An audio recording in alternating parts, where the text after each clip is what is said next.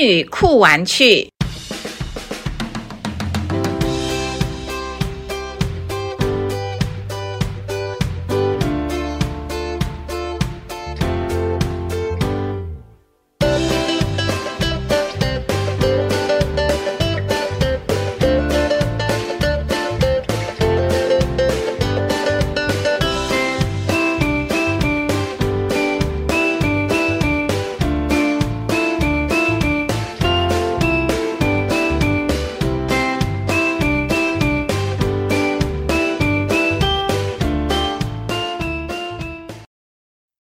温妮娜，马纳斯卡马对地姆斯贡巴萨鲁，很高兴可以在这边跟你们相遇，呃，欢迎大家。吴明浪，你好，你上。先请那个校长来跟我们分享一下，仁和国小也是算在比较偏乡，然后比较原乡的学校。我们这边是属于算是部落学校，还是说其实是一般的那个原乡的学校而已？我们仁和国小哈，它是属于原乡学校。那如果是在教育部的偏远分级的话，是属于第四级的特偏学校。我们这边几乎都是百分之百的布农族的。我们这边是属于部落型的学校哈，所以我们小朋友的双亲哈，大概都是仁和的居民。那他们他们可能哈工作的地方可能就是打零工，或是在附近的一些日月潭的饭店工作。我们这边就是土地比较贫瘠，然后这边没有什么工作机会，所以我们大部分的父母亲他的工作形态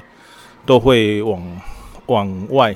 跟着工地跑的，像这种的类型的话，他可能就是一个礼拜，或是说一个月才可能回来一次。也有在附近，尤其是那个妇女哈，她大部分是在附近的日月潭的饭店做一些房务的工作。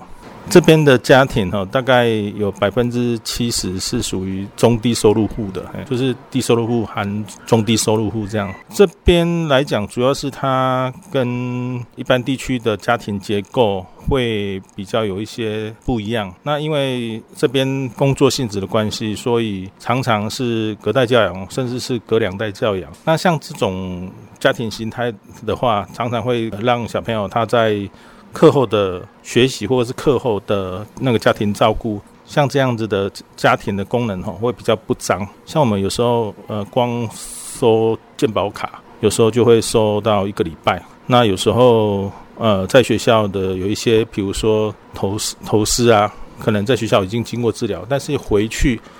因为他的生活习惯或是家庭的一个环境哈，比较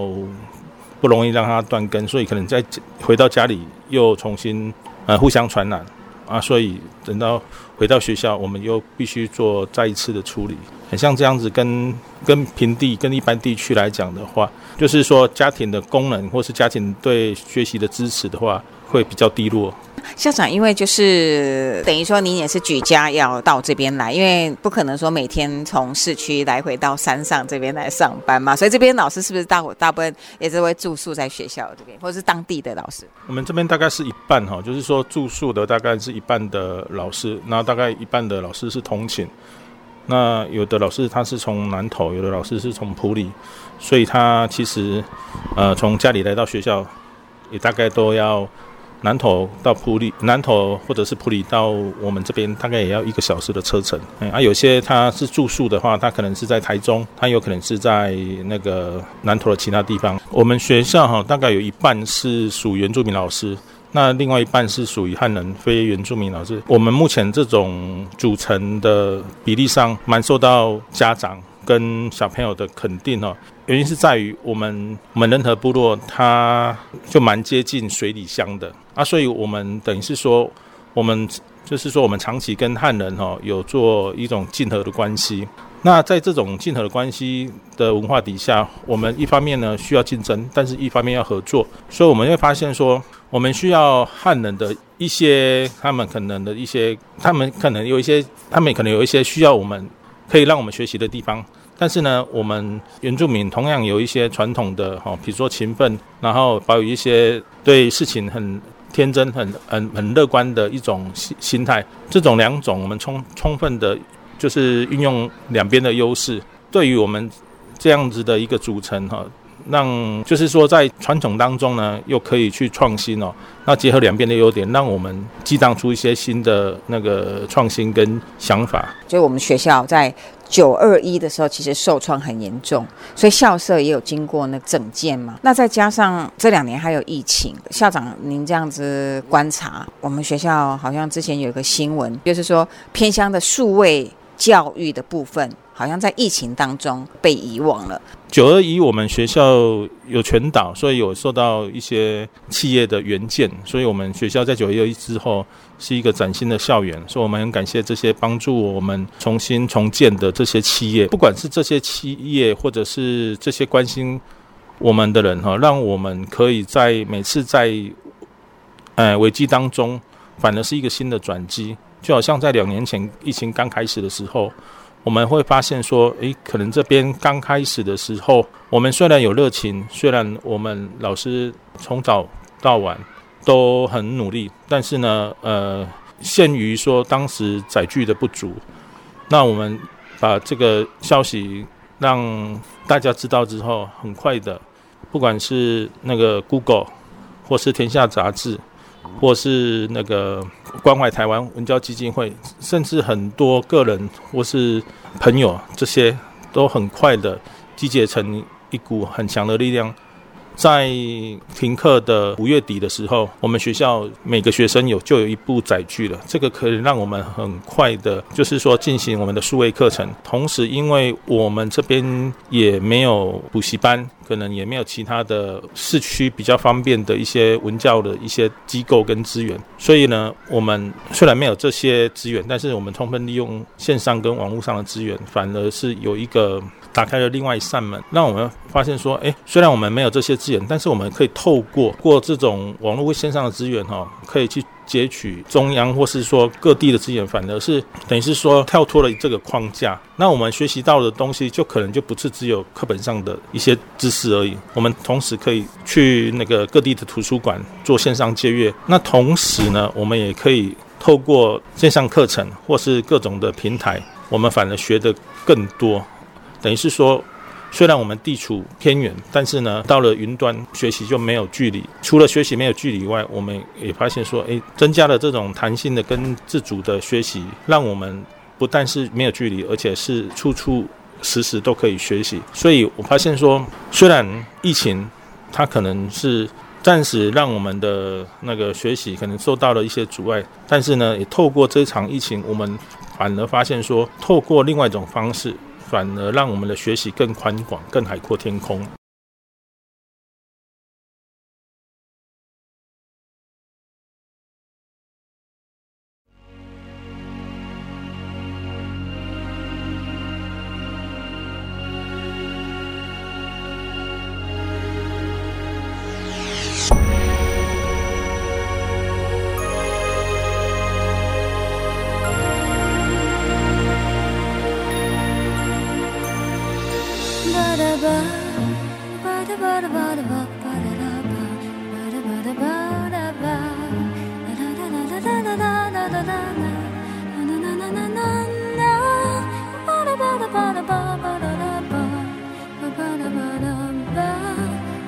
Bye 啦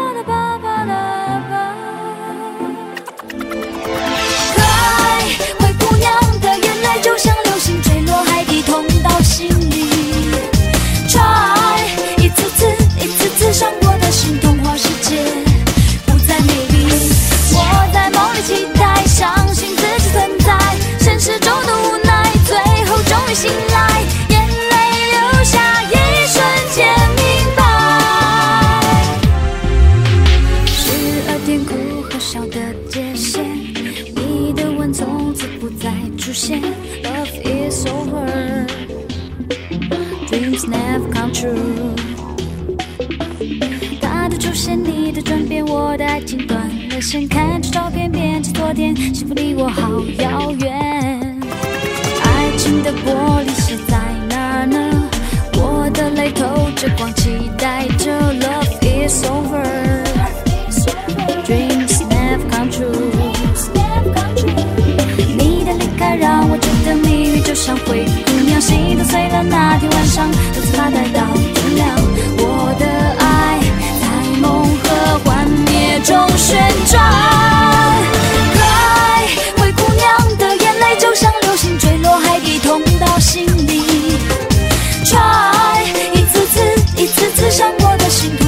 界不再美丽，我在梦里祈祷。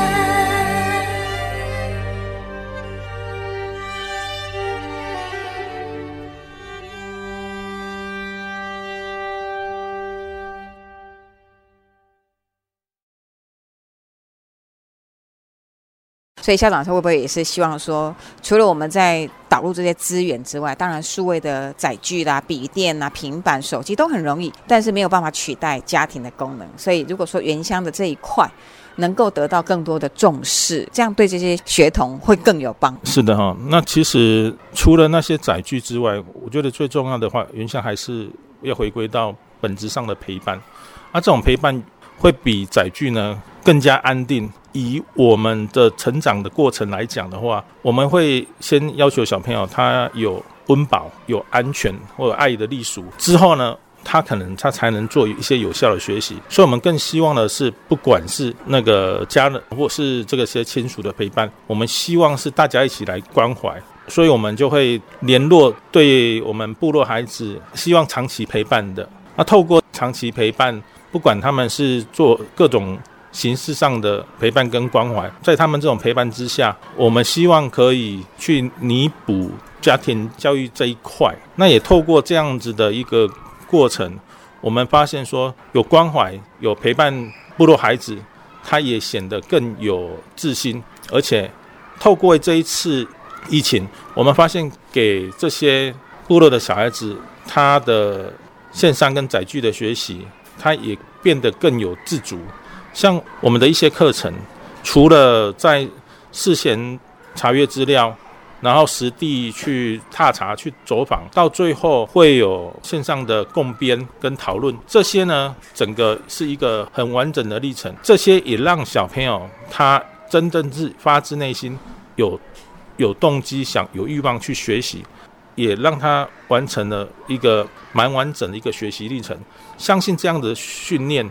我觉得这对他们以后不管是求学或是就业都是非常有帮助的。哎呀，所以我们会觉得说，虽然是偏乡，但是呢，偏乡的自主学习反而是提供他们可能是一双非常的翅膀，或是一条坦荡的大道这样子。而且在疫情当中，因为家长的经济可能先受到影响，就像刚刚那个校长说的，他必须要家庭先有温饱，那才有稳定的学习环境，然后这些数位的资源进来帮助，那才会更有效益。疫情的确造成教育不利的个情况，尤其是比较弱势的家庭哈，我们没办法帮到每一个学生背后的家长，所以在这个过程里面，回到我们学校这边，学校也就是在帮助学生可以成长，然后让他具备应该有的一个技能或者品。格在小学这个阶段，那当然就是学校要尽全力的去做一些特色的课程，然后让小孩子可以知道自己的自信啊、价值啊等等的，会有那种竞争力。那我们仁和的话，会发展的特色课程啊，大概是会哪方向？我们学校目前有四个主轴了哈。第一个就是我们的石农教育。那石农教育呢，因为我们在地，我们是想要。推就是从产地到我们的餐桌都是呃经过认证的，所以像我们这边的产品，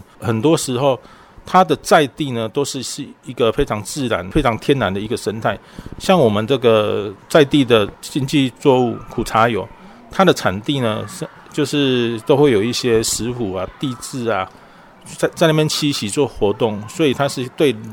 对土地跟对人都非常友善的。那在这个整个过程中，我们希望它是从整个过程的一种认证，不管是在生长、好在采收，甚至在后面后置的过程当中，都让小朋友从小有这样的一个概念，而且这样的概念也可以反映在我们的产品的整个履历上，让整个哈消费者他可以安心。那第二个呢，就是我们的布农文化。我们虽然哈是在那个这个很很接近水里这边，但是呢，我们还是会去保存我们的布农文化，因为我们要知道我们是从哪边来，好，唯有知道我们是从哪边来，我们才会去去知道要往哪边走。就是说，我们除了要迈向国际化以外，也要兼顾我们的在地化，好，让我们是布农的布农的心，但是呢，却有可以面对全世界的勇气。第三个主轴就是我们的那个。资讯，因为呢，目前资讯是迈向世界的一个管道，所以我们这边呢，虽然有一些地理上、有一些地域上的一些阻挡我们的一些哦一些环境，但是呢，我们可以透过这个资讯哈，很快的去截取一些我们想要的资讯，然后呢，把它化为成有用的知识。希望这些有用的知识呢，让我们哈可以学习的更多，让我们可以更有效的自主学习。那最后呢，我们目前也在推这个国际教育。那我们目前呢，有跟台北欧洲学校合作哈，他们呢会会有各个国家的，尤其是欧洲那边国家的各个老师，他们会跟我们有那个交流的课程。除了交流课程之外呢，我们也跟他们有一些呃数位学伴，还有数位自工。像我们这个今年的十二月十号，我们还会去跟他们做交流，去到那边把我们的不同文化。介绍给他们，同时呢，也去看各国文化给我们的刺激。那我们会用呃我们的布隆语，然后用英语来跟他们介绍我们的文化跟我们的歌舞。那同时呢，我们也会在那边嘛表演摆摊，然后透过这样的方式呢，跟他们做交流。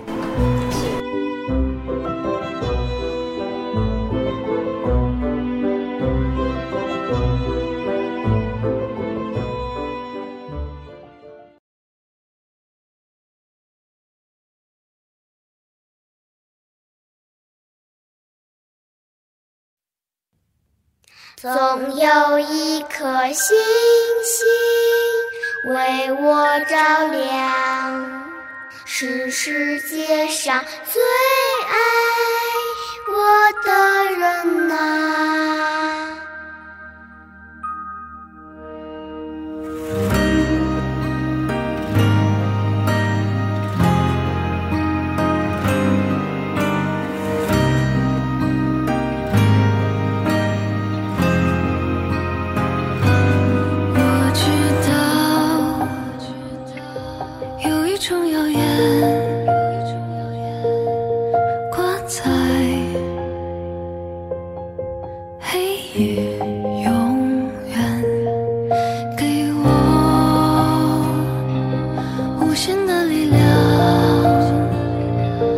守护